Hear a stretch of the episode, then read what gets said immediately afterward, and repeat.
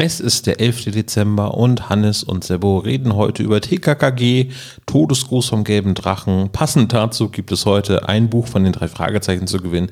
Die drei Fragezeichen und der Kristallschädel. Alles, was ihr machen müsst, kennt ihr eigentlich schon. Ihr schreibt einen Kommentar zu dieser Podcast-Folge auf spezialgelagert.de und zwar an diesem Tag und ähm, nur an diesem Tag und ihr nehmt automatisch an der Verlosung teil.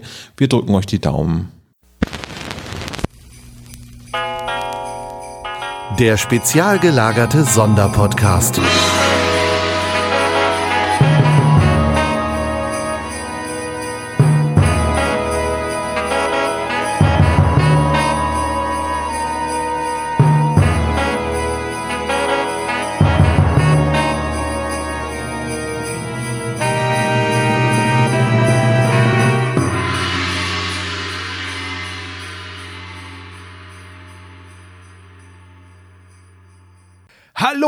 Guten Morgen zu Harry und Günni am Morgen hier auf Radio Steile Antenne.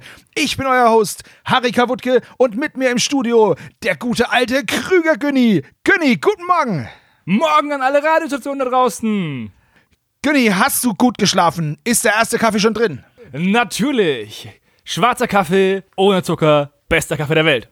Ich krieg die Brühe auf keinen Fall runter. Widerlich. Widerlich ist übrigens auch ein Stichwort. Das Wetter draußen sieht ja furchtbar aus. Günni, wie sieht's auf den Straßen aus? Die Straßen sind voll wie immer. Es gab einen Motorradunfall in der Altmarktstraße. In der Franz-Liszt-Straße ist ein Rohr geplatzt. Bitte umfahrt den Bereich großräumig. Da ist eiskaltes Wasser. Läuft da den Berg runter. Nicht, dass euch die Schuhe nass werden. Der ganz normale Wahnsinn auf der Stadtautobahn. 20 Minuten länger, wenn ihr jetzt noch unterwegs seid. Unglaublich, unglaublich. Aber macht euch keine Sorgen, ihr seid mit uns immer bestens unterhalten. Noch kurz zum Sport. Das heimische Team hat gestern 2 zu 1 leider verloren. Ah, der Trainer so langsam, ah, ich sehe schwarz. Der wackelt, der wackelt. Ich würde sagen, da machen wir auch gleich mal eine Telefonumfrage, was unsere Hörer dazu sagen. Sollte Günther Emmerich seinen Posten räumen oder sagt ihr, hey, mit dem geht's auch noch bis zur Meisterschaft? Günni, wie siehst du das? Ich meine, dein Namensvetter, so ein bisschen Sympathie muss ja da sein. Das ist der einzige Pluspunkt, den er hat. Diesen wunderbaren Vornamen. Ansonsten muss ich sagen, pack den Koffer, Emmerich. Gut, okay. Klare Worte. Mal schauen, wie unsere Hörer das sehen. Bevor wir das Hörertelefon abfragen, würde ich aber sagen, gehen wir noch rüber zum Blinklichtreport und unseren beiden Außenreportern. Ähm, Seppo und Hannes, ihr habt eine ganz spezielle Reportage für uns vorbereitet. Da schalten wir jetzt mal rüber. Wir hören uns dann nach der Werbung, nach der Reportage und einem Block von Musik. Macht's gut, bis später. Adieu. Dankeschön an Günni und Dankeschön an Harry. Ähm, und wir fangen jetzt einfach mal an mit unserer Folgenbesprechung, würde ich sagen, Hannes, oder? Ja. Wir besprechen heute den Todesgruß vom gelben Drachen. Das ist Folge Nummer 56 aus dem Jahr 1987. Und damit ist sie nur knapp etwas jünger als du. Ja, und nur knapp etwas jünger als du. Weil du nicht viel älter bist. Das, das stimmt, ja. Die Folge, warum haben wir die ausgesucht? Das können wir eigentlich gleich mal von, von vornherein klar machen. Die haben wir ausgesucht, weil eines der ikonischsten Zitate, das Hannes und ich immer noch verwenden, darin vorkommt. Und zwar, wenn es, wenn es zu einem Kampf kommt. Ich würde sagen, wir, wir, wir, wir sagen es erst dann, wenn es soweit ist, oder? Mhm. Aber ich wollte gerne sagen, dass es, es gibt ja diese I was this age Moments, wo man feststellt, dass man das ganze Leben was falsch verstanden hat, falsch Ja. gesagt hat, falsch zusammengefasst hat. Einer dieser Momente bei mir sind Kapern gewesen. Und zwar waren wir öfter mal mit der Familie Pizza essen, als Kinder. Und unter der Pizza, die ich immer bestellt habe, stand die Pizza Frutti di Mari mit Meeresfrüchten und Kapern. Ich habe immer gedacht, okay, Kapern sind dann ja wohl auch Meeresfrüchte. Und ich war 28, bis ich mal gecheckt habe, dass Kapern ja keine Meeresfrüchte sind, sondern so kleine, kleine Blütenknollen von einem Strauch. Die so leicht nach Senf schmecken. Ja, habe ich einfach, ich hatte keinen, keinen Verknüpfungspunkt mit dem und konnte dieses Wissen niemals anpassen, was sich der siebenjährige Johannes da zusammengereimt hat. Und so einen Moment gibt es in dieser Folge auch für uns. Genau. Tatsächlich waren wir auch, wir waren auch ähnlich alt. genau, das dauert aber noch ein bisschen. Als erstes wollen wir euch mal ein bisschen was über die Sprecher erzählen. Wir haben natürlich ähm, die, die üblichen Verdächtigen, also Sascha Dräger, Niki Nowotny, Manu Lubowski und Veronika Neugebauer hier in ihrer Rolle als Gabi. Da würde ich gerne mal gleich einhaken und sagen, das ist für mich die Urbesetzung. Also das ist für mich die ikonische TKG-Besetzung. Ja, richtig. Das ist die Erstbesetzung. Danach ist ja Gabi ausgetauscht worden durch, also erst wurde sie getauscht und dann ist die Originalsprecherin gestorben. Die kam dann nochmal zurück, dann ist sie gestorben. Und ähm, Niki Nowotny ist ja auch nicht mehr dabei, aber erst seit ja relativ kurzem, sage ich mal. Da gab es ja Rechtsstreitigkeiten. Aber wir müssten jetzt an einem Punkt sein, wo es mehr Folgen mit einer anderen Gabi gibt als mit äh, Veronika Neugebauer, oder? Das habe ich jetzt nicht überprüft, aber ich glaube ja. Genau, deswegen, aber trotzdem ist für mich das immer die Gabi. Ja, das stimmt. Das war schon, das, äh, das war schon eine schöne Stimme. Ja, dann Kommissar Glockner wurde hier gesprochen von Edgar Bessen. Auch da hat ja der Sprecher hin und her gewechselt. Jetzt ist ja der, ja, der aktuelle sozusagen, der ehemals aktuelle Kommissar Glockner auch in den Ruhestand gegangen mit Wolfgang Dräger, der in der Folge 220 Attentat am Gemsengrad seinen Abschied genommen hat mit einem schönen, ja, mit so einem schönen Abschlussdialog und so einer Verabschiedung von TKKG. Das fand ich sehr, sehr schön. Da ist mir das Herz aufgegangen. Ich weiß nicht, Hannes, hast du es schon gehört? Nee, habe ich noch nicht geschafft, aber es ist auf meiner Liste. Ich kann es nur jedem empfehlen, das sich mal anzuhören. Das ist wirklich schön und es ist ja auch selten, dass ein Sprecher so einen, ja, so einen Abschied bekommt tatsächlich. Oftmals leider sterben die ja, bevor sie sich wirklich verabschieden können. Weil, da kann ich gleich anknüpfen, ich habe nämlich ein Hörspiel gehört oder mehrere Hörspiele gehört, die eine andere Stimme als Hauptfigur haben, die hier auch kommt, vorkommt. Und zwar gibt es den Herr Preff. Eduard Preff. Geiler Mann, geile Stimme. Wird laut Booklet von Holger Prass gesprochen. Dahinter verbirgt sich aber Rainer Schmidt. Und das ist auch der Sprecher von Larry Brand. Und von Larry Brand habe ich in letzter Zeit ein paar mehr Hörspiele gehört. Deswegen konnte ich noch nicht Attentat am Gemsengrad hören. Ja, hol, hol's auf jeden Fall nach. Es ist eine ganz interessante. Also die Folge ist okay, aber der Abschied ist einfach toll. So, wen haben wir noch auf der Sprecherliste? Herbert, äh, Herbert Dallmann spricht Zehung. Dann haben wir noch Lu Manchu, gesprochen von Joachim Richard. Und Lam Wung Chun, gesprochen von Gottfried Kramer. Außerdem gibt es noch eine kleinere Rolle, also eine sehr kleine Rolle eigentlich. Schwester Isabel von Marion Elskis gesprochen. Und der Erzähler hier ist Günther Dockerill. Auch der Original, in Anführungszeichen Originalerzähler. Tatsächlich aber nicht mein liebster Erzähler. Aber naja, mein liebster Erzähler ist nämlich eigentlich Erik Fessen. Ich weiß nicht warum. Der war nicht wirklich oft der Erzähler. Der war in vier Folgen oder fünf war der der Erzähler. In, ne, es waren sogar nur vier.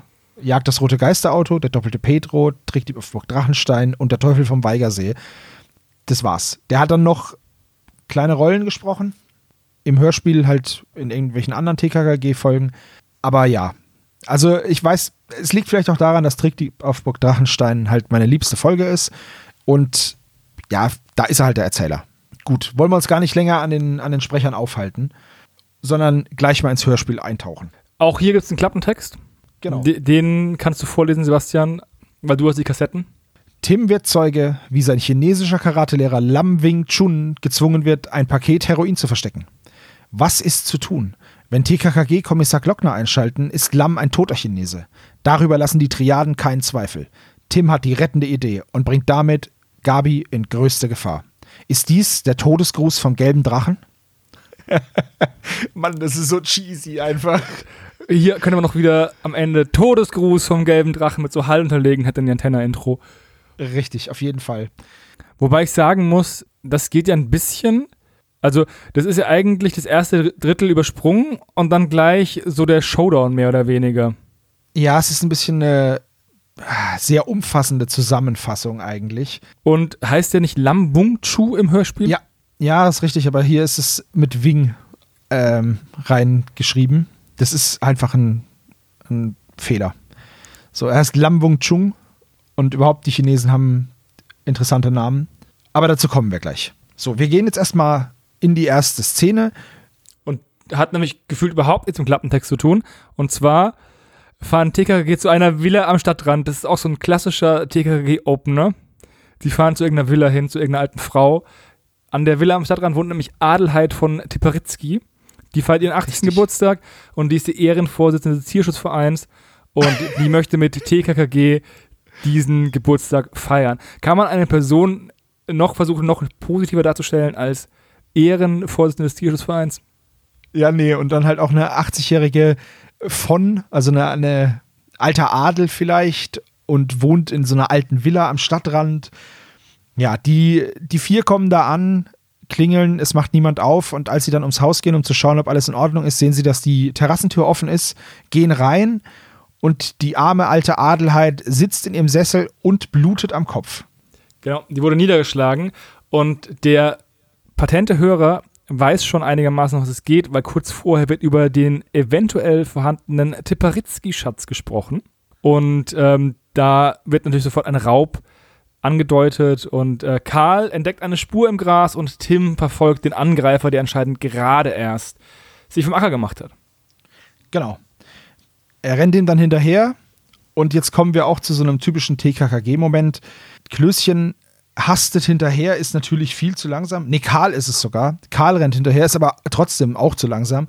Und als Karl dann ankommt, sieht er eben die Szene. Tim hat diesen Chinesen gestellt. Es ist nämlich ein Chinese. Und er wird gleich beschrieben mittelgroß, okay, verschlagen aussehend mit Mundwinkelnarbe. Mhm. Das ist so ein, die bekommt man einfach von vornherein.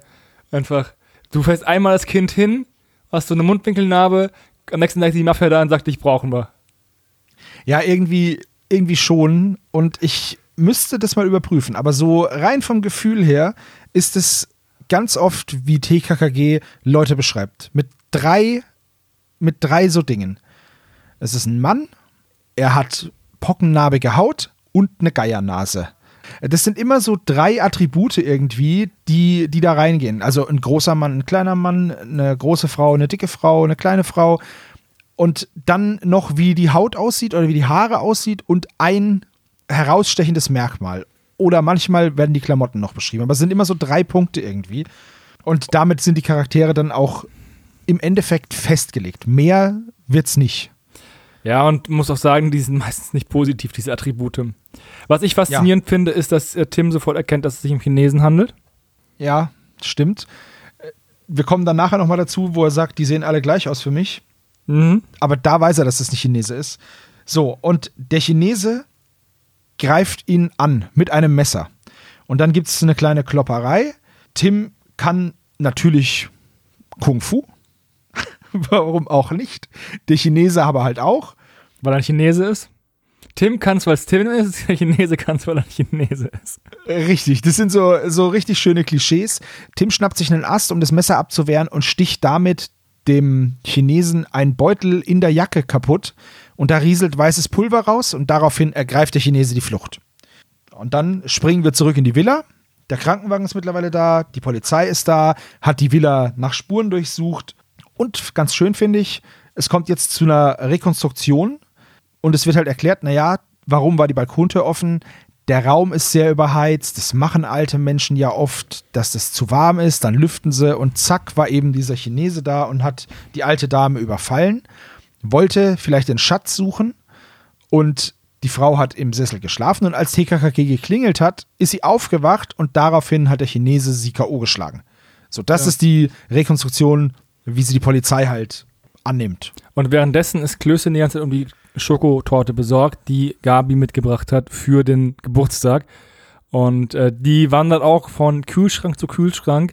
Und am Ende des ähm, Aufenthalts in der Tebaritzki-Villa nehmen die die auch wieder mit. Und das ist die wichtigste Information für Klößchen. Für uns ist es wahrscheinlich die Information, dass es weiße Pulver Heroin ist. Richtig, weil das hat die Polizei natürlich schon geprüft. Jetzt, Hannes, du hast ja einen Hintergrund als Chemiker. Wie schnell kann man denn sowas prüfen, wenn man nicht weiß, um welche Substanz es sich handelt? Also es gibt so, ich habe ein bisschen recherchiert, aber wenig gefunden und ich hatte auch nicht so viel Zeit dazu. Es gibt im Allgemeinen Drogen-Schnelltests, die lassen aber nur einen begrenzten ähm, Rückschluss zu. Also man mischt es einfach zusammen und dann reagiert es in irgendeiner Art und Weise und diese Art und Weise ist dann zum Beispiel typisch für eine bestimmte Klasse von Drogen, weil die funktionellen Gruppen dieser organischen Moleküle halt abreagiert haben. Da kannst du aber halt nur sagen, okay, das ist vielleicht ein Opiat oder so. Diese Tests dauern echt nur ein paar Sekunden. Für einen richtigen Test, um zu gucken, wie sauber das Zeug ist und ob es wirklich Heroin ist, braucht man natürlich ein bisschen länger. Abgesehen davon ist ja die Zeit, selbst wenn du das jetzt sofort ins Labor fährst, dann einen, einen Probe nimmst, irgendwie ein Spektrum aufnimmst oder sonst irgendwas und das mit einem Referenz-Heroinspektrum vergleichst, so würdest du es wahrscheinlich machen, wäre wahrscheinlich die Zeit, die du zum Labor fahren musst, zu lang, als dass die Info jetzt schon da ist. Selbst wenn die Info dann per Telefon kommen würde. Weil Ja. die sind ja keine drei Minuten draußen. Also entweder haben die sofort einen Heroin-Testwagen dabei, die Polizei, den sie einfach immer mitschleppen, oder es ist halt einfach Stimmt. hier sie so ein bisschen, den, um die Information irgendwie unterzubringen. Aber ja, solche Tests können sehr schnell sein. Und wenn du, also klar nimmst du an, dass der wahrscheinlich äh, Drogen dabei hat, ne? Dass er nicht Mehl geklaut hat bei der alten Frau, einfach hat, wollte backen, ist dann rüber, hat die Frau schlafend vorgefunden, wollte sie nicht wecken, sie wacht auf, sieht ihn, erschreckt sich, er hat das Mehl in der Hand, schlägt sich schnell nieder und geht. Wäre, wäre ein sehr langweiliger TKKG-Fall, um ehrlich zu sein. Mehl war drin, nichts als Mehl. ja. Gibt's aber auch eine Folge. ja, genau. Tim sagt da in dieser Szene auch den wunderbaren Satz, dass für ihn alle Chinesen gleich aussehen. Ja, genau. Er kann halt nur, er weiß nur, dass es ein Chinese ist und keine andere, kein anderer asiatischer Volksstamm, weil er eben einen Kung-Fu-Lehrer hat und das ist Lam Wong Chu und der ist auch Chinese. Und deswegen sagt er, ja, dann müssen das auch Chinesen sein, weil die sehen sich dann schon so ähnlich. Ja, aber Lam Mung Chu ist laut Tims Aussage der einzige Chinese, den unterscheiden kann. Das heißt, Richtig. wenn Lam Chu anders aussieht als der Mann, den er im Wald gestellt hat, dann wäre der Rückschluss, dass der Mann im Wald auch ein Chinese ist, ja falsch, weil er ja eben nicht aussieht wie Lam Chu, aber für ihn alle gleich aussehen.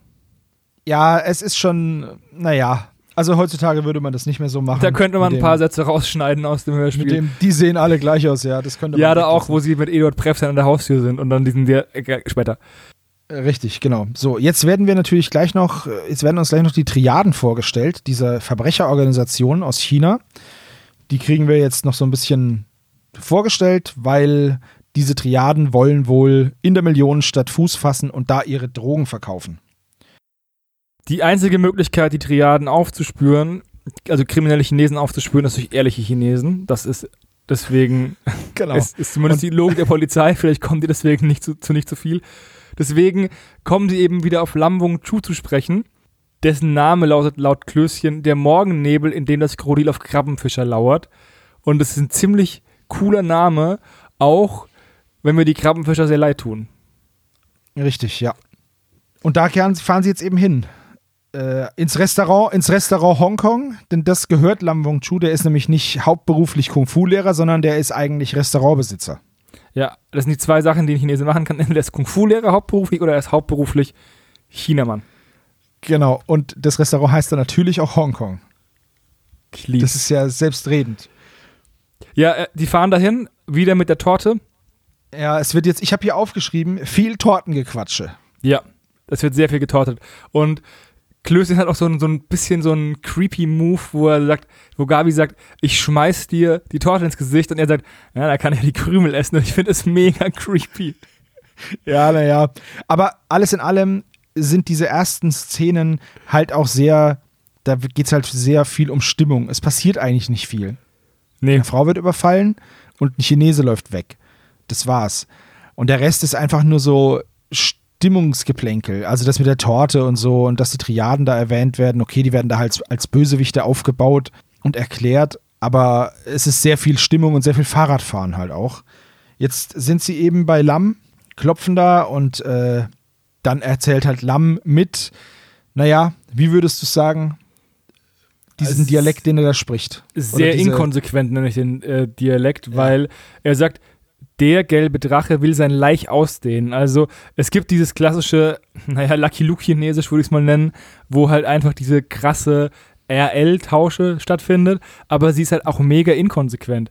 Richtig, weil jedes Mal, wenn er gelber Drache sagt, dann rollt er das er sogar. Ja. Der sagt, der sagt, jede Organisation von Verbrechern hat ihren gelben Drachen. Und zwar halt auch so. Der sagt dann nicht Drache oder so. Nein, er sagt es da richtig.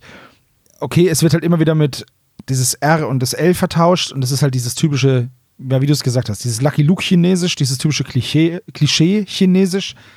Okay, aber wir, wir sehen jetzt, okay, Lam steht dem Ganzen sehr, sehr ab, abneigend gegenüber.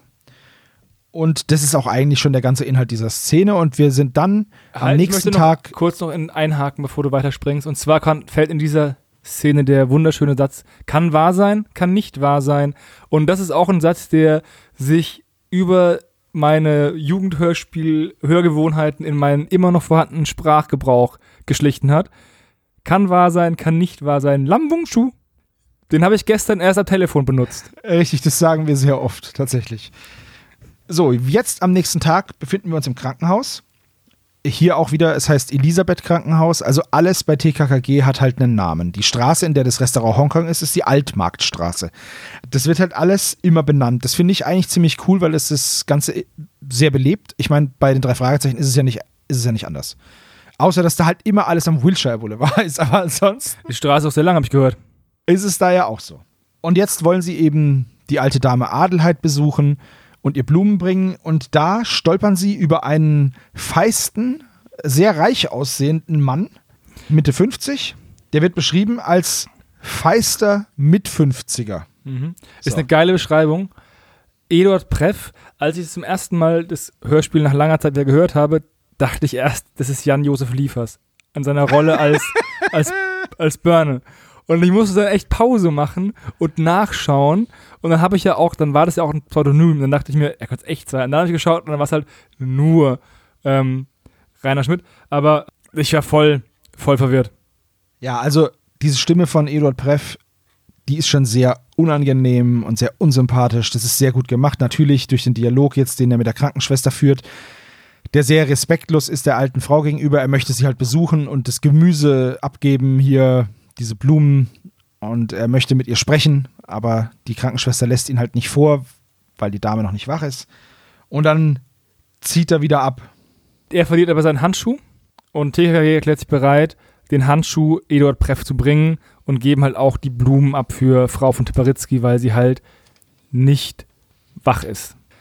Genau. Und das ist witzig, ist, Klößchen stellt hier eine Theorie auf, die einfach der richtige Riecher ist und keiner steigt darauf ein und aus Frust isst er erstmal Schokolade. genau. Der, der Fall könnte hier schon gelöst sein in Szene 5. Richtig. Eigentlich schon, weil Klößchen halt sagt, naja, vielleicht ist der gelbe Drache ja der Eduard Preff, wäre ja eine super Tarnung. Und also, ja, ja, Dickerchen, ist erstmal Schokolade. Und damit ist diese Theorie ad acta gelegt, aber am Ende des Hörspiels wissen wir halt, ja, Klößchen hatte den richtigen Riecher. Also die ganze Zeit die richtige Nase. So, in der nächsten Szene sind wir dann in der Villa von Adelheid am nächsten Tag wiederum. Die alte Dame ist jetzt mittlerweile aufgewacht, ist aber noch im Krankenhaus und Kommissar Glockner und die TKKG-Bande suchen halt diesen Schatz, diesen Tiparitzky-Schatz, der im Endeffekt, der wird auch nicht näher beschrieben. es ist Schmuck es ist halt, wahrscheinlich. Es ist halt irgendwelcher Schmuck oder irgendwelches Gold oder Geld und eigentlich hat der Tiparitzky-Schatz auch überhaupt keine Bewandtnis für den ganzen Fall.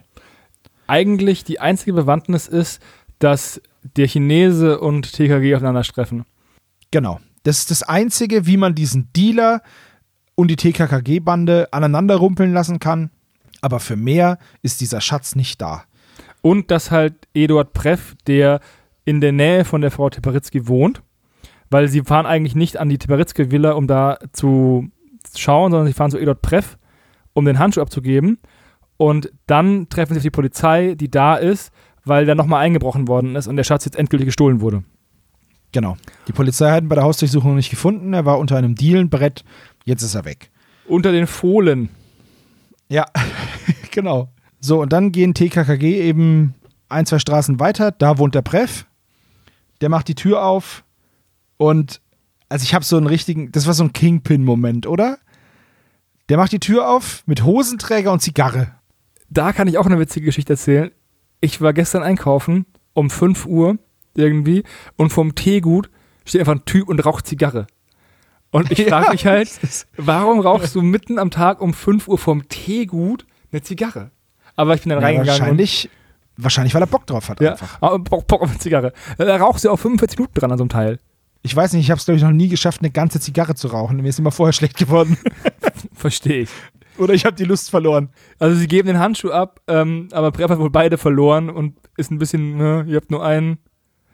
Und er Ja, will ihnen dann halt eine Mark geben als Belohnung. es ist halt auch so richtig. Vor allem, vor allem, wie er das auch ausdrückt. Also er sagt, hier habt ihr eine Mark. Und hat halt, diese, hat halt diese Zigarre dabei im Mund und es klingt also richtig so, ah, jetzt, jetzt mache ich mal hier den Gönjamin und baller die dicke Knete raus. Das ist halt eine Mark. Also es ist halt einfach, ja, War selbst Jetzt- 87 nicht mehr so viel wert. richtig. Der Typ ist einfach mega unsympathisch, egal was er macht. Tim knallt ihm erstmal die Nachricht drauf, dass der Tiparitzki-Schatz weg ist. Daraufhin wird der Breff ein bisschen hippelig und äh, verplappert, verplappert sich ein bisschen nicht ganz Kingpin-haft, weil er nämlich sagt, der Chinese hat den Schmuck nicht, als sie auf den Einbrecher zustande kommen. Und dann, als Tim sagt, er wurde angegriffen von Hung oder Fung oder Lung oder Kung, so heißen die doch. Richtig. Also so ein ganz schlechter Versuch, den, das Verplappern noch zu verbergen. Und jetzt wissen, die, jetzt wissen halt TKKG, dass der Chinese Hung heißt, dieser, dieser äh, Einbrecher. Das haben sie jetzt schon mal. Hier kommt auch wieder ein Satz, den man hätte rausschneiden können, wo Tim halt diesen chinesischen Akzent nachmacht. Ja, genau. Der ist super unnötig, der Satz, der bringt nichts und ist halt auch super cringe, muss ich ganz ehrlich sagen. Richtig. Er fragt halt, wer, wer kennt schon einen Chinesen, aber halt mit dieser, ja, mit diesem. LR-Tausch, mit diesem Lucky Luke Chinesisch. Wir bleiben einfach dabei, wir nennen das jetzt so. Dann fällt aber der für mich coolste Satz im Hörspiel. Der ja Karl. Also, den sagt Karl. Wissen Sie, wir sehen nur so verkommen aus. Wir sind gar nicht so. wir sind keine Diebe, wie man sich täuschen kann, weil er ihnen die heiße Ware abkaufen möchte. Der Satz ist echt der beste Satz des Hörspiels. Den habe ich mir extra aufgeschrieben. Das ist mein, mein Premium-Satz in diesem Hörspiel. So, Mein- dann sind wir vom, von Eduard Preffs Anwesen, geht es dann direkt wieder zum Restaurant Hongkong. Als sie da ankommen, brettert ein Motorrad weg und Tim erkennt beim Wegfahren, dass das der Chinese mit der Mundwinkelnarbe ist. Es kann aber auch ein anderer Chinese mit einer Mundwinkelnarbe sein, weil die ja alle gleich aussehen. Richtig, er erkennt sie ja nicht so gut. Aber jedes Mal, wenn er einen Chinesen sieht, weiß er genau, welcher das ist. Das ist halt schon ein bisschen inkonsequent. richtig, ja. Was ich geil finde, ist, dass Klößen sich beschwert, dass äh, sie nicht reingebeten worden sind, was zu essen bekommen haben. Beim Preff, ja. Ja. Deswegen muss es ein schlechter Mensch sein. Er hat ihnen nicht Ja. mal was zu essen angeboten. So, Tim will jetzt mit Lam noch ein bisschen Kung Fu trainieren. Die anderen sagen, hey, wir gucken zu, das interessiert uns. Dann gehen sie in den Hof.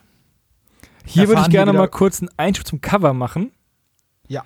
Weil das Cover beschreibt eine, einen Kampf zwischen Tim und eben dem Chinesen mit der Mundwickelnarbe. Und ähm, da wird gesagt, also auf dem Cover hat der Lam Mung Chu einen roten Anzug an und im Hörspiel heißt, er hat einen schwarzen Anzug an. Und ich finde es immer wieder faszinierend, dass die Farbwahl bei TKG nie passt. Auch bei der letzten Folge, die Ja. wir gesprochen haben, hat die Farbe Ja. auch nicht gepasst, der von der Frau. Die Haarfarbe nicht gepasst.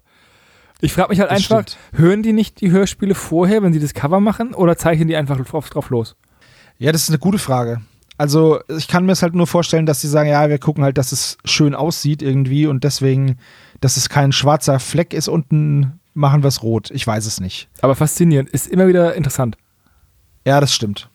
So, jetzt geht das Training eben los und wir erfahren noch ein bisschen mehr über die, äh, über die Triaden und über einen angeblichen gelben Drachen. Und dann, dann kommt eine Szene, die total TKKG untypisch ist. Ja. Und zwar hören wir ein ziemlich lautes Unfallgeräusch, also so ein Scheppern von Fahrzeugen und es rollt sogar so eine Radkappe weg und so. Und äh, Karl, Klößchen und Gabi sagen, oh, da ist ein Unfall passiert, lass uns hingehen. Und Tim sagt, ja, ist doch egal, komm, ich mache, ich trainiere jetzt hier. Das, Das ist so ein Moment, super off-Character von Tim. das passt überhaupt nicht. Normalerweise rennt er ja, sobald irgendwo eine Katze maunzt, aber dieses Mal, Ja, diesmal ist es einfach, vielleicht es ihm klar, dass der Chinese ist und dann dachte er, okay, hat's verdient. genau. Apropos Chinese, jetzt ruft jemand nach Lam und Lam geht dann rein ins Haus. TKKG belauscht das Gespräch und wer ist es? Natürlich ist es der Chinese mit der Narbe am Mundwinkel, der ist zurückgekommen und sagt jetzt, dass Lam ein Paket Drogen verstecken soll. Es wird jemand kommen, aber der Chinese mit der Narbe wird gerade von der Polizei verfolgt, deswegen muss das Paket jetzt verschwinden und Lam muss es verstecken. Und was macht Lam? Er macht an. Und jetzt, wir sind in Szene 8 bei mir, bei meinen Aufzeichnungen. Die ersten Ja. sieben Szenen werden im, in dem Klappentext gar nicht erwähnt. Jetzt, die letzten vier Szenen sind es die, die auf die sich der Klappentext bezieht. Absolut richtig. So, jetzt kommen wir nämlich zu was im Klappentext eben steht. Was machen sie jetzt? Wenn sie die Polizei einschalten, dann wird Lam verhaftet und die Triaden wissen, dass Lam sie verraten hat und dann ist er auch tot. So. Und dann gibt es natürlich die typische TKKG-Lösung: Schlägerei. Tim hat eine, hat eine Idee. Und dann Genau. endet die Szene, weil man braucht einen Spannungsbogen, damit man Genau. nicht weiß, was passiert. Weil der ähm, Hung wird nämlich schnell wieder entlassen, weil die Polizei ihn zwar festsetzt, aber sie können ihm nichts nachweisen. Und Die Drogen sind ja nicht da. Genau. Und deswegen wissen auch die Triaden, wo der Stoff ist und schicken einen anderen Mann vorbei, um eben die Drogen zu holen. Und als Lam ihnen die Drogen gibt, dem Mann, als Lam ihm die Drogen gibt, kommt halt einfach Tim dazu und verprügelt einfach mal den Lam Wung Chu, stellt die Drogen sicher, während der andere flieht. Genau. Und somit ist sozusagen die Übergabe geplatzt, die Drogen bleiben bei TKKG, aber es wirkt nicht so, als hätte Lam irgendwie Dreck am Stecken. Genau, das Ganze war natürlich fingiert. Und jetzt kommen wir zu diesem einen Satz, den Hannes und ich bis vor, naja, fünf, sechs, sieben Jahren immer falsch interpretiert haben. Ja. Und zwar sagt Lam, du hast Mil die Lippen gelblochen. Und wir haben nicht gecheckt, wie man jemanden die Lippen brechen kann, weil da sind ja keine Knochen drin. Das ist ja Aber- totaler Quatsch. Man kann niemanden die Lippen brechen. Bis ich dann irgendwann das mal gehört habe und das L von Lippen durch ein R ersetzt habe und geguckt habe, was da rauskommt. Und Rebusrätsel Deluxe, es kommt Rippen raus. Ich habe natürlich. Ich habe natürlich mit einem dieser Geistesblitz, ne? Ich habe dich sofort angerufen, ich weiß das noch, und habe dir gesagt, hey, du hast mir die Rippen gebrochen. Das war das Einzige, was ich zu dir gesagt habe. Und du wusstest auch genau, was ich meinte. Ja. Und ich hatte diese, diese äh, Feuerwerksexplosionsgifts im Kopf. Richtig, dass wir beide halt einfach 20, 25 Jahre so doof waren, das nie, Hinterfragt haben. nie zu übertragen. Das, ich weiß auch nicht, das spricht nicht für uns. Aber äh, trotzdem hatten wir auch die 25 Jahre vorher Spaß mit den gebrochenen Lippen. Übrigens, man merkt, dass der Chinese ein wirklicher Verbrecher ist. Der fährt nämlich nachts ohne Licht Fahrrad. Ja, und er hat auch keinen Helm auf. Und er hat keinen Helm auf. Ja, so. Jetzt ist natürlich, natürlich gibt es dann am nächsten Tag noch schön einen Zeitungsartikel, dass, dass ein Chinese überfallen worden ist von einem Nicht-Chinesen und jetzt sind die Drogen weg. Das ist nämlich wichtig, dass die Triaden das wissen. Genau. Dann Heroin im Wert von 100.000 Mark. Und jetzt Genau. kommt so eine Szene, die ich als schwächste Szene des Hörspiels sehe. Und zwar ruft eben der Typ, also ein Chinese bei Kommissar Glockner an und sagt, wir haben deine Tochter und wir werden sie heroinabhängig machen. Und dann wird sie irgendwann sterben. Und der eigentlich Glockner ist so. es auch richtig, eigentlich ist es auch richtig gut rübergebracht. Das ist Mhm. richtig bedrohlich. Die Szene wird richtig bedrohlich aufgebaut. Nur Kommissar Glockner, der reagiert der macht den Jeremy nicht. Clarkson. Oh no, anyway. richtig.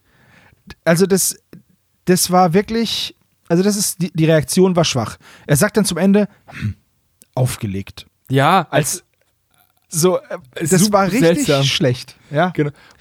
Wobei hier auch noch ein geiler Satz fällt, den ich super cool finde. Heroin ist lange Zeit köstlich, bevor es den Tod bringt. Das ist so ein richtig poetischer Satz.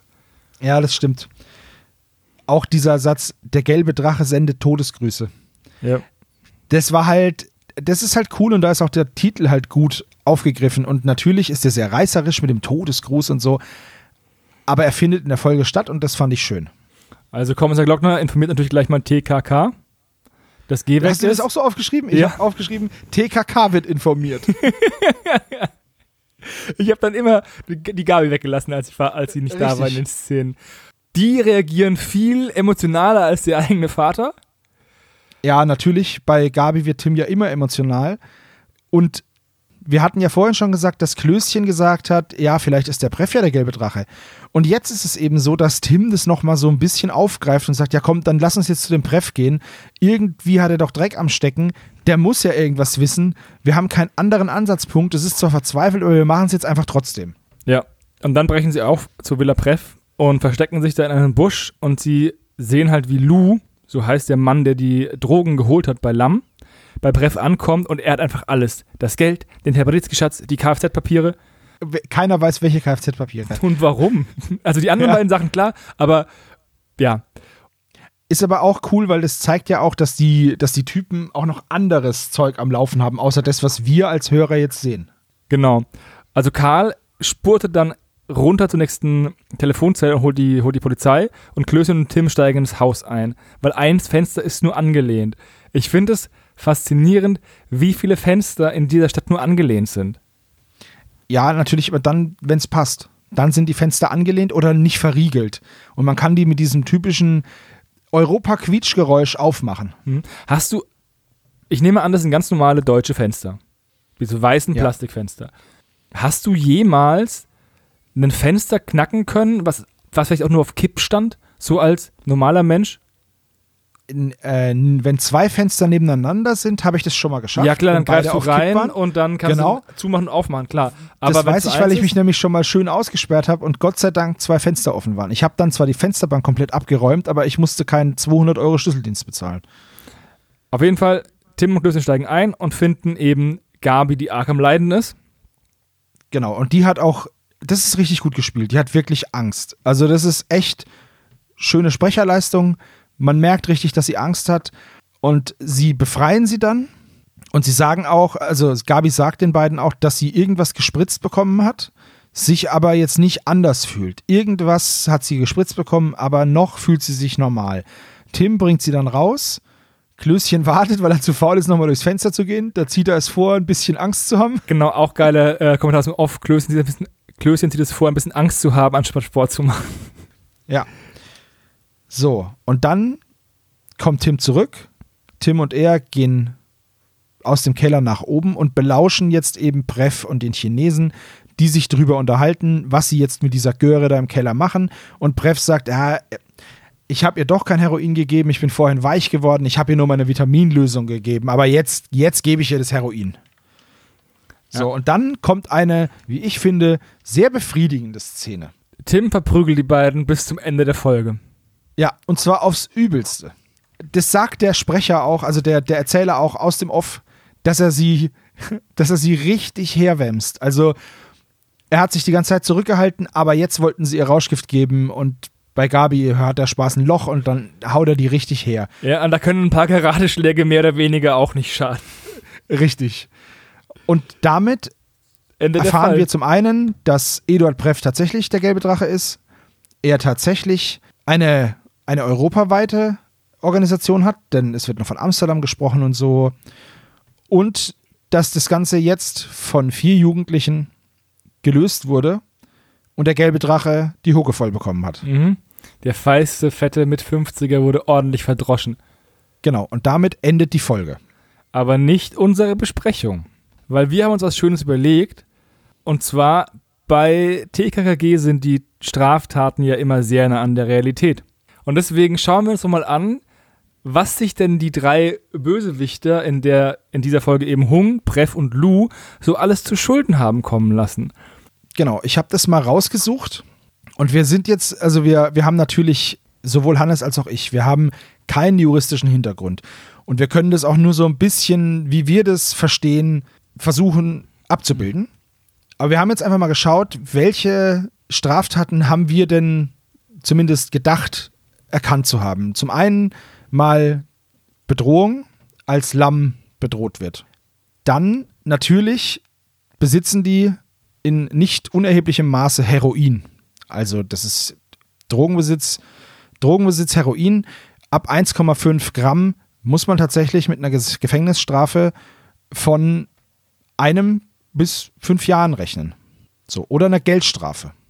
Dann hat Hung natürlich noch den Einbruch in der Teparitzky-Villa, die schwere Körperverletzung an der Adelheid, Dann, ich weiß nicht, da bin ich jetzt nicht Jurist genug, ist es versuchter Totschlag an Tim, als er ihr Messer angreift, Angriff von einer tödlichen Waffe oder versuchter Mord oder keine Ahnung, was es ist. Auf jeden Fall, das ist auch nicht ganz rechtsmäßig. Genau. Und Bedrohung an Lam Mung Chu. Und das ist so alles, was er hat bei mir. Genau, und dann haben wir noch die Entführung von Gabi. Genau, die natürlich Prev und Lu zuzurichten ist, weil wahrscheinlich Hung noch im Gefängnis war zu dem Zeitpunkt. Und Prev ähm, hätte sich noch der Hehlerei schuldig machen können, wenn er wirklich den Temparitzki-Schatz von TKKG gekauft hätte. Diese ganzen Straftaten haben, also tatsächlich war ich überrascht, wie viel, also wie hoch die Strafe für Einbruch ist oder das heißt ja eigentlich Wohnungseinbruchdiebstahl.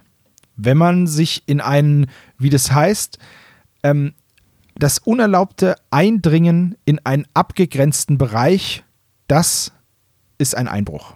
Wenn man dafür ein Hindernis überwindet. Also jetzt ist es ja so, dass der ja nur da reingegangen ist in dieses, in dieses Haus. Das war ja offen.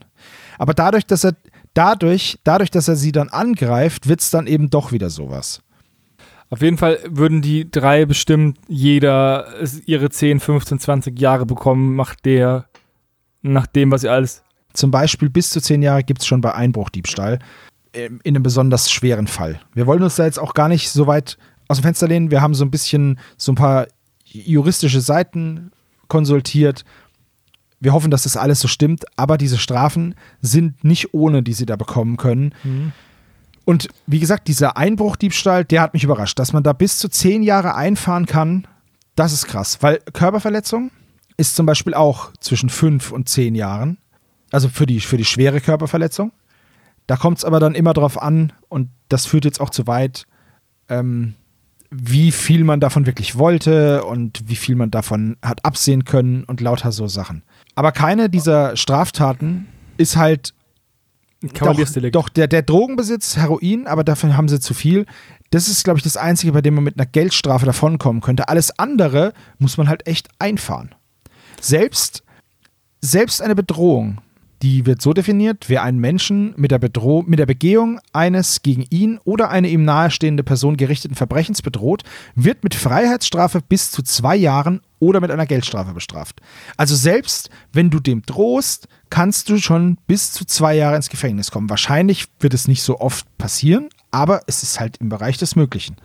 Das war mir zum Beispiel auch neu. Ein Punkt, den man noch äh, einbringen könnte, ist die Mitgliedschaft in der kriminellen Vereinigung wenn der gelbe Drache halt wirklich ein Netzwerk hat, was jetzt nicht unbedingt in der Folge rüberkommt, aber organisierte Kriminalität halt. Und genau, und also es gibt noch so einiges und man sieht jetzt halt, selbst in diesem, ich sag mal, recht kleinen Fall, weil die sind jetzt da nur zwischen zwei Häusern unterwegs und eigentlich haben sie ihn dann noch schon sofort, sind so viele Straftaten drin. Das war mir selber auch nicht bewusst. Bis wir versucht haben, die mal alle rauszuklamüsern. Es ist also sehr amüsant, was für harte Jungs das eigentlich waren, die da von Tim dann durchgewalzt worden sind. Die Folge ist ja von 1987 und ich habe mir auch mal erlaubt, weil es ja um Drogen geht, die Drogentoten in dem Jahr nachzuschlagen. Und die waren relativ gering zu dem Zeitpunkt.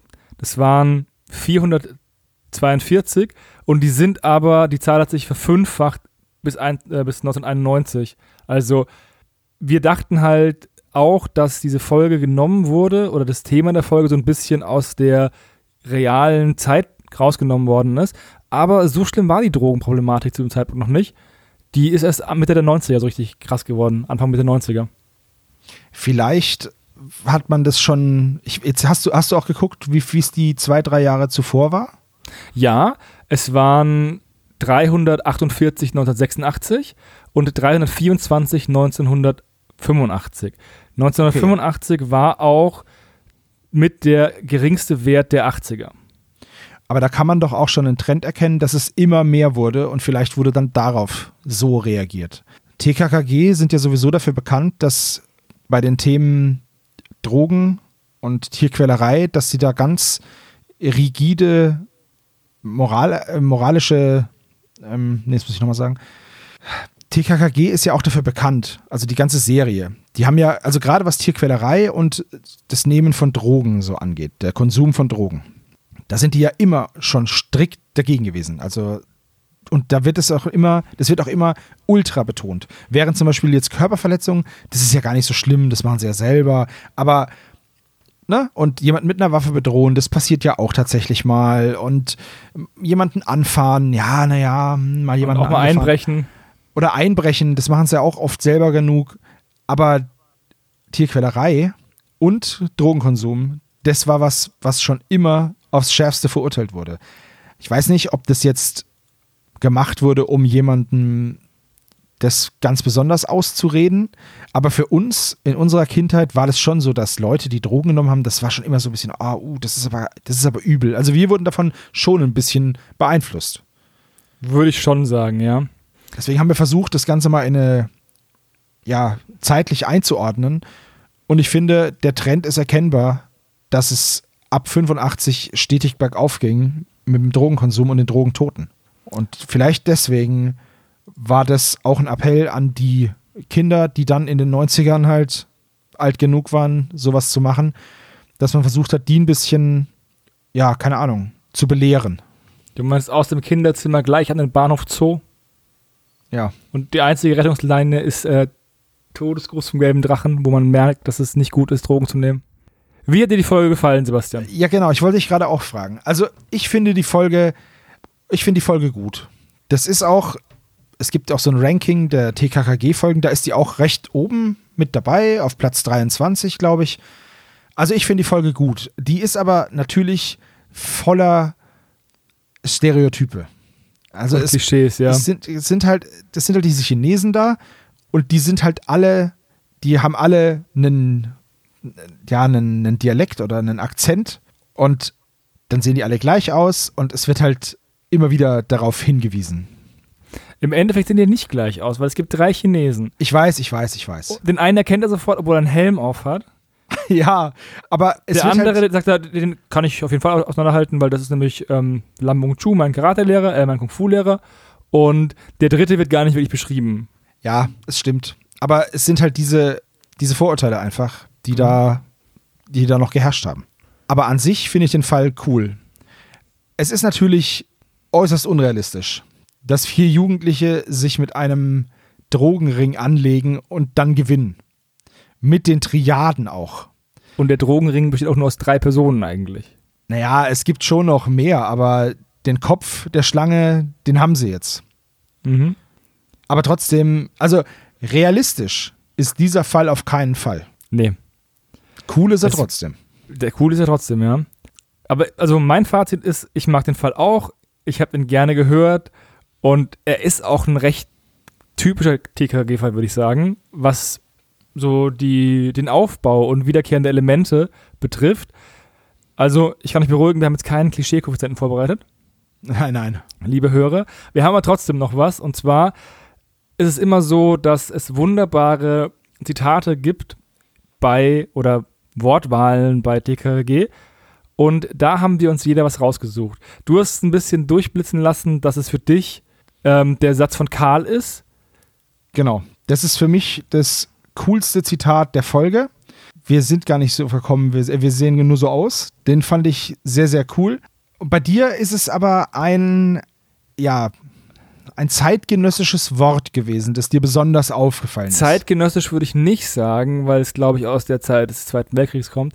Und zwar nennt Klößchen eine der Krankenschwestern im Krankenhaus Kabulmaus. Und ich habe das mal nachgeschlagen. Kabulmaus oder Kabulmäuschen ist halt ein flapsiger Begriff für Krankenschwester, eben aus vergangenen Tagen, basierend auf der Tatsache, dass Kabul, was eine Phenollösung ist, zur Wunddesinfektion genutzt worden ist. Und dieses Wort war mir nicht bekannt, aber jetzt kenne ich's. Danke, Klößchen. Ja, ich, ich kannte das tatsächlich auch nicht. Das habe ich noch nie vorher und nie nachher nochmal gehört. Nee. Das Wort Kabulmaus, ja. Aber tatsächlich kann man es im Internet nachschlagen und da gibt es auch äh, Poster und so Zeug davon. Das sind unsere beiden herausstechenden Zitate beziehungsweise ja, Wörter. Genau.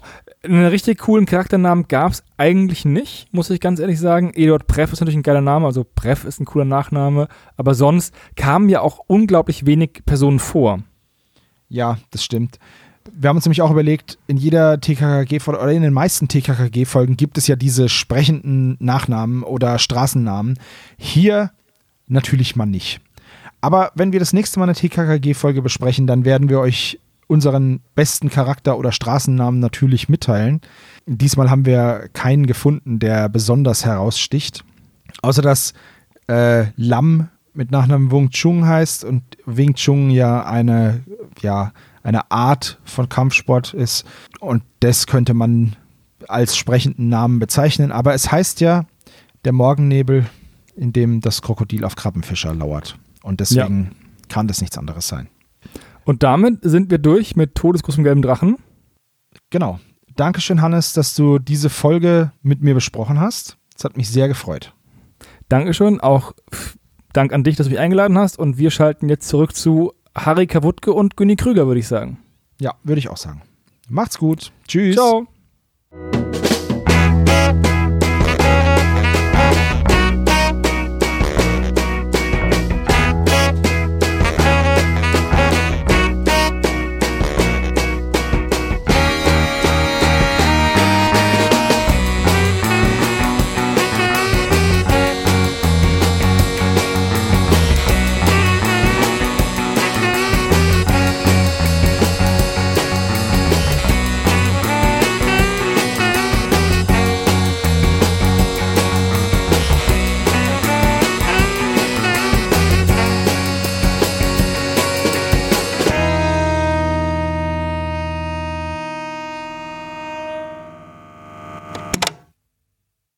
Das war der spezial gelagerte Sonderpodcast.